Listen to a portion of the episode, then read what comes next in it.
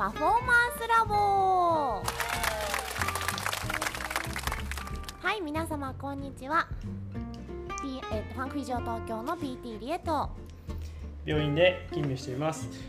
えっと最近の悩みは、えーできる人に合わせるのか、できない人に合わせるのか、そもそもどういう視点で業務を変えていけばいいかすごく悩んでいるところで、えーこの悩み今日もし話せたらすごくいいなって思ってます。PT コミです。よろしくお願いします。よろしくお願いします。はいこのポッドキャストは脳の神秘に魅了された PT コミと3歳からダンスばかりのダンス中学 PT リエが運動に関わる全ての人に向けた体を効果的に効率的に目的とするパフォーマンスに近づけるために PT が考えていることを提案するポッドキャストです。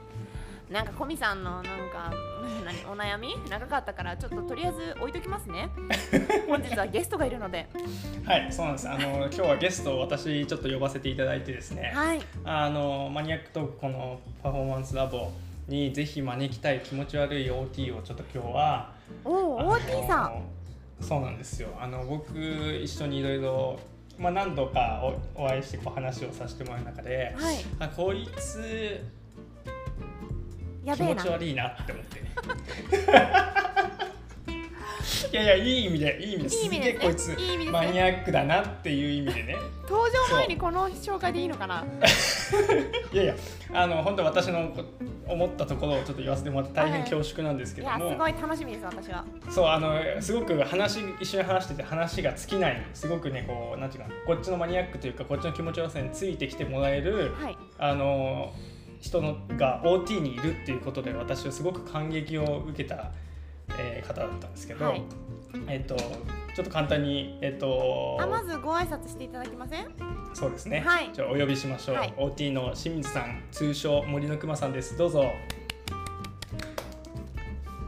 こんにちは、キモい OT こと森の熊さん、またの名を清水ですね。よろしくお願いいたします。どっちが本名になってんのよ。よろしくお願いしますよろしくお願いします。確かにクマさんみたいいやそんな可愛い感じじゃないよえ、そうですかね。結構こうまるっとしてて可愛いかなと思うんあですけのほらど。皆さんは声だけしか聞いてないからこのあそうかそうかそう私たちみたいなわーっていうトークじゃなくてちょっとねこうあの優しい声の感じがクマさん要素があると私は思いますちょっとこうお見せできないのが残念でございますけども。はい、えっ、とじゃああのコミさん、クマさんの、はいあの経歴をちょっと経歴を簡単にじゃあご紹介していただいてもいいですか？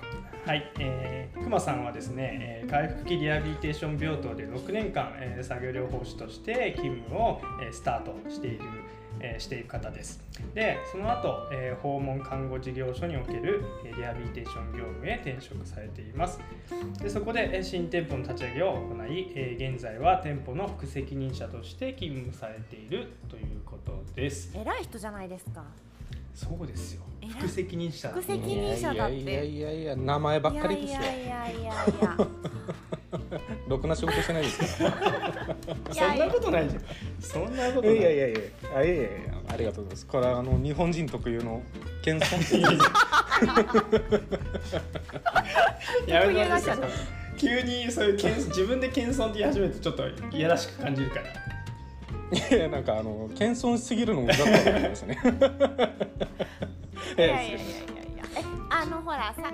理学療法士とね作業療法士ってこう病院とか施設とかいると結構一緒に仕事をするというところもうん多いですし、大学とかあの専門学校とかと同じ学部にいたりとか実は国家試験も半分は一緒だったりとかしてねね。こう関係性が深いようでなかなかこう私も仲間がいるかっていうとなんか深く話す仲間がいなかったりして、じゃあどういうことしてるのってなかなか分かってない部分があってすごく今日は楽しみにしてました。そうなんですよ。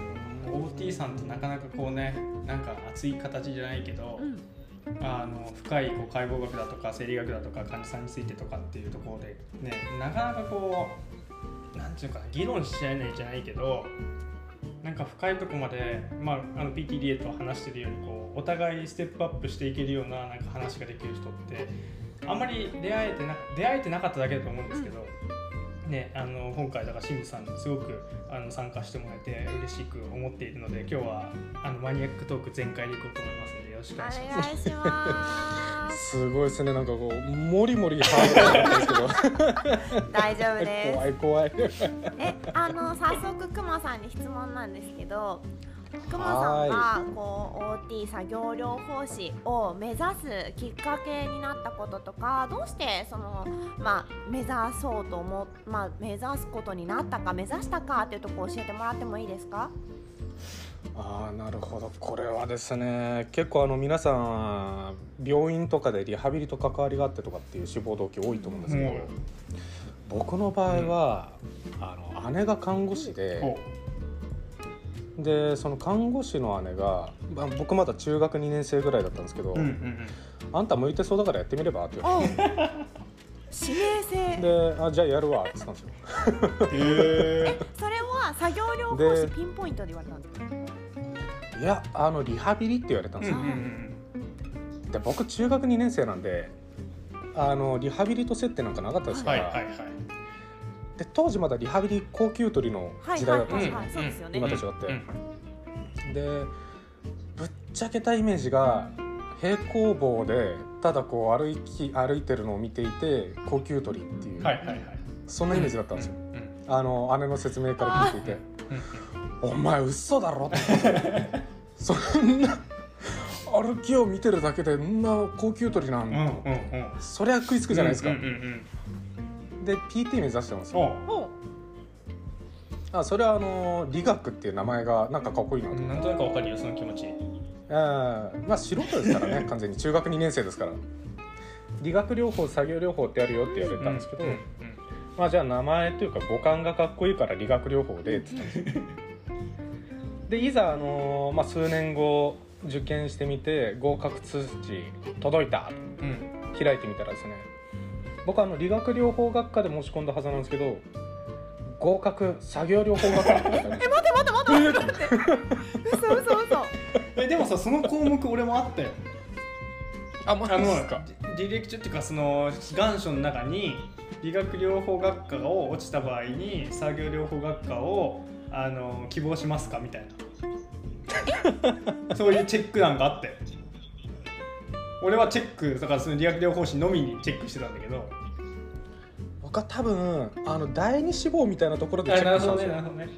だから同じ学部の中に2個学科があって、うんで、うんうん。PT の方がまあちょっと人気が高いじゃないですか。うん。だからえー。それでそこのラインの合格ラインにいた人たちはこう作業療法の合格に可能だっていうすこう救いをするみたいな感じなの？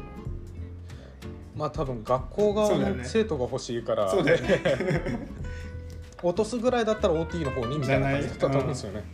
そんな制度あるんですか？あったあったあったんですよ。でそれであれよあれよと OT になったんですけど えそこもう開いた時点で違うってなりました？えっ？と思ったんで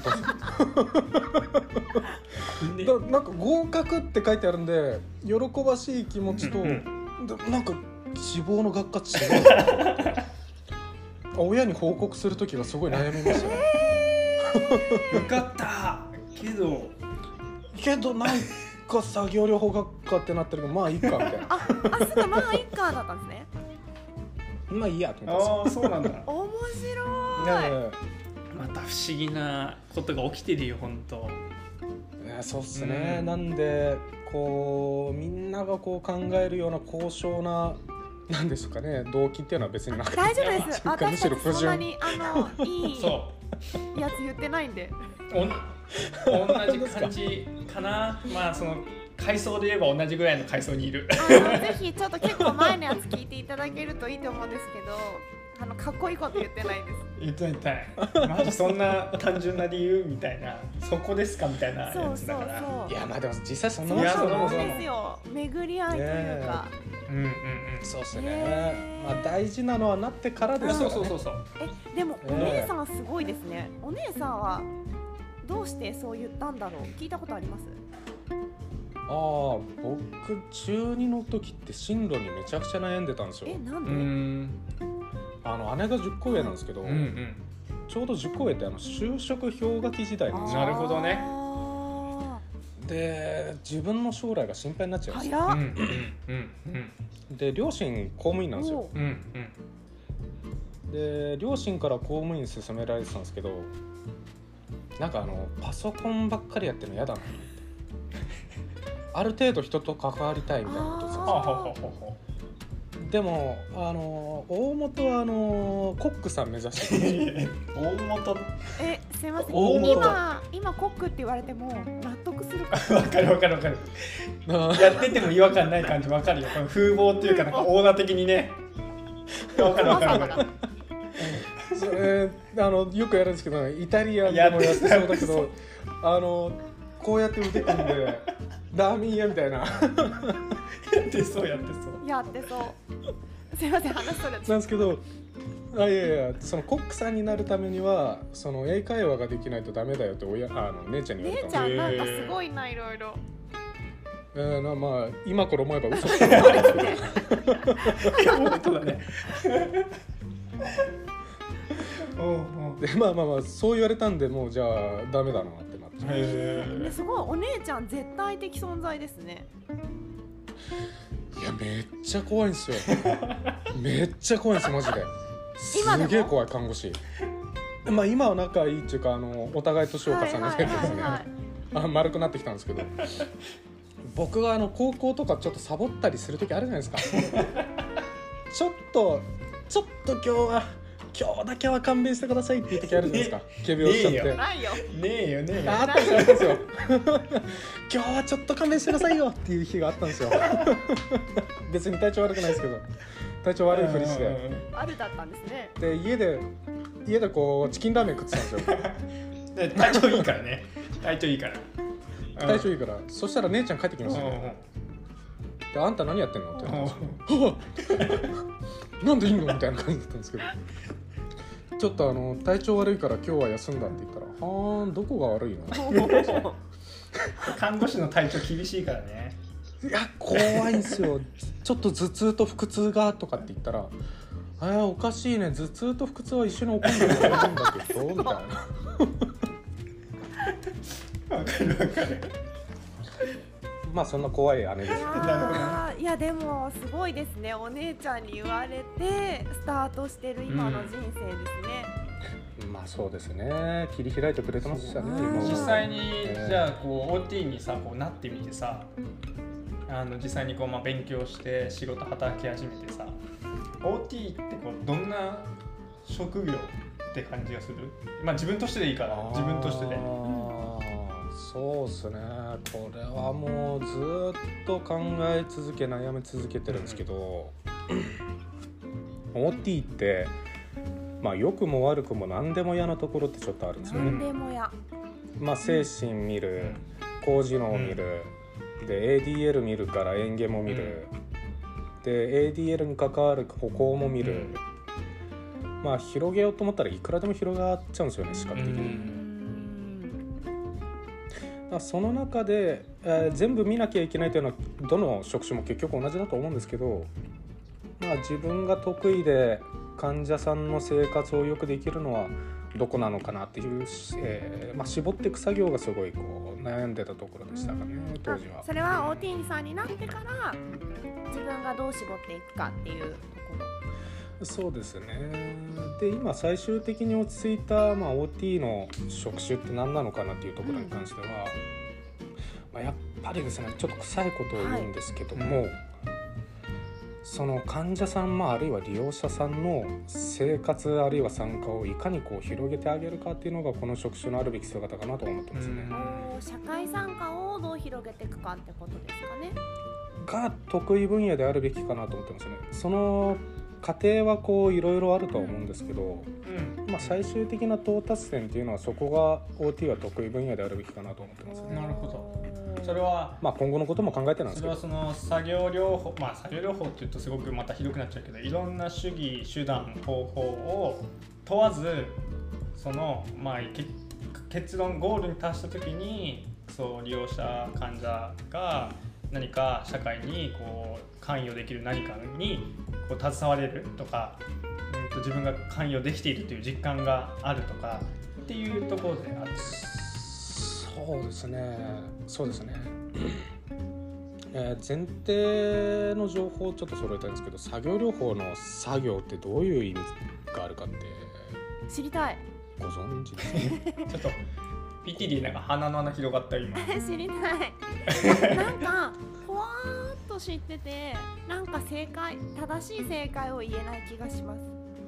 し、ね。これ聞いてくださってる方々が本当にこういろんな職業だったりすると思うので作業療法士というなんですか名前の由来だったりとか、まあ、OT の名前の由来って知らない方も多いと思うのでぜひぜひ OT さんのお口から聞きたいですねそうですね。作業療法の作業って僕がさっき言った目指したばっかりの時って、作業活動をやってるイメージしかなかったんですよねあ俺も俺もそう。中学生の時ね。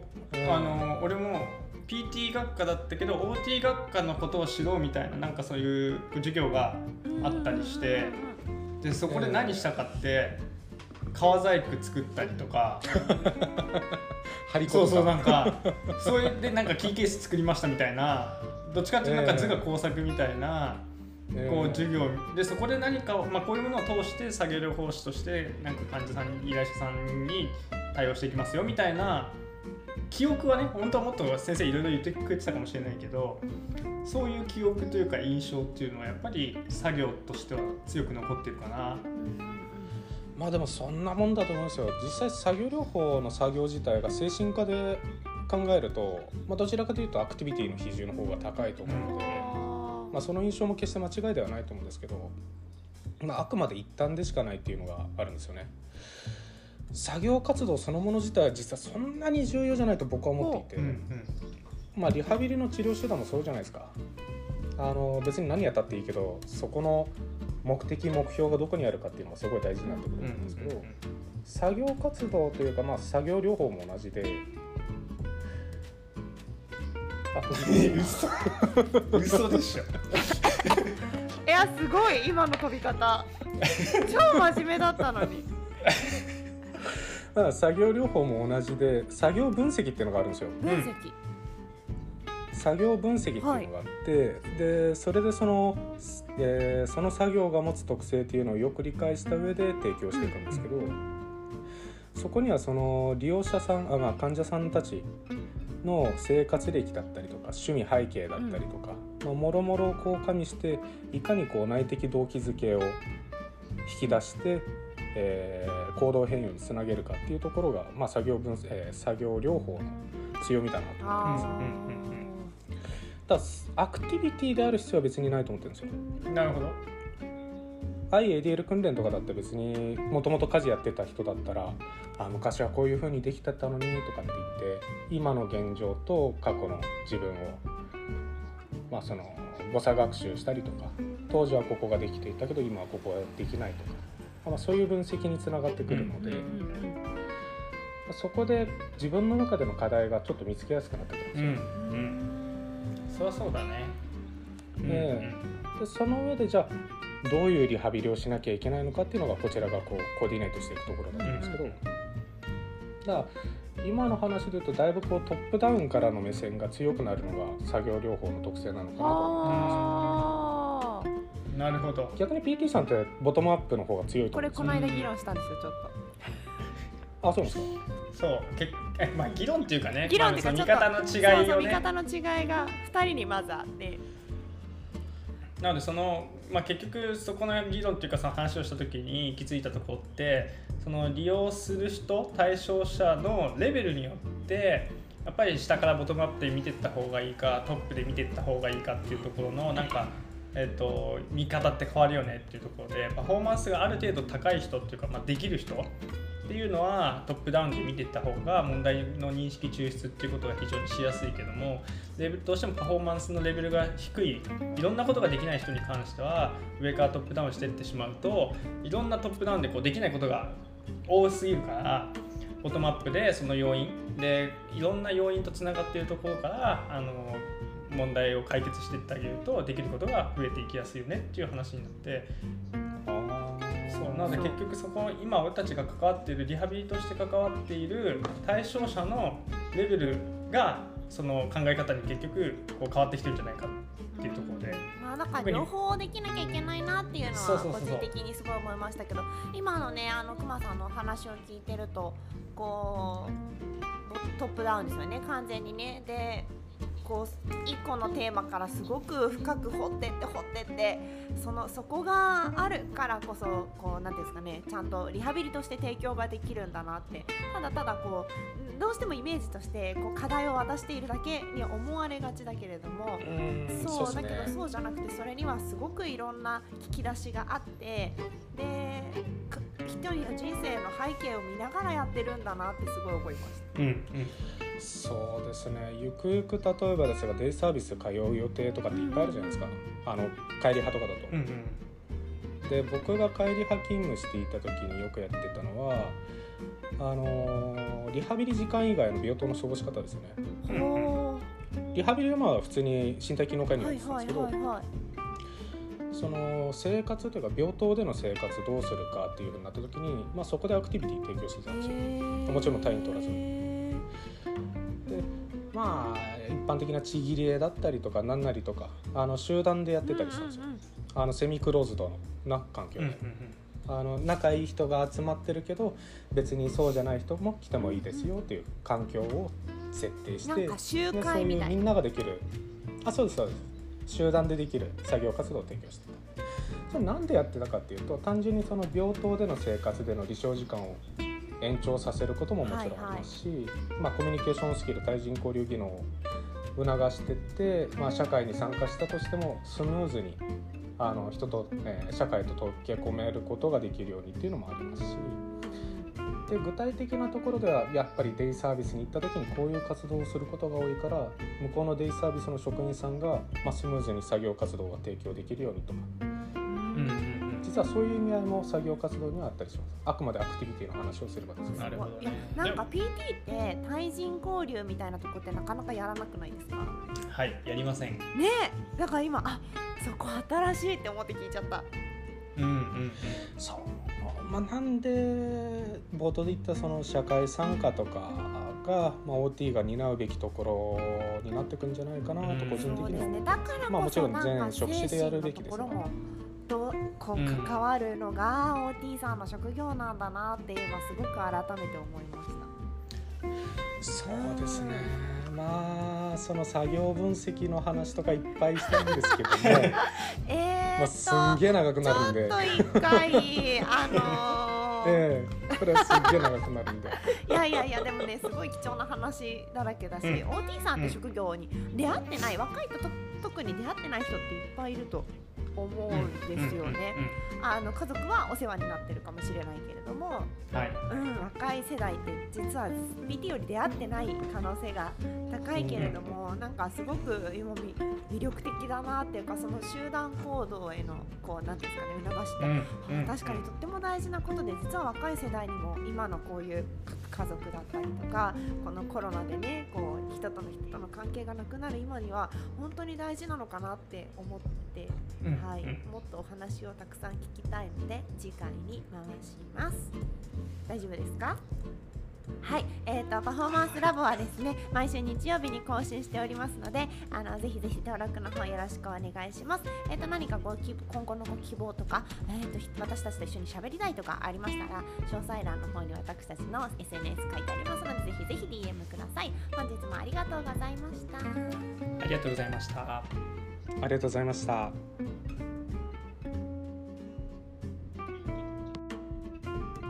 うん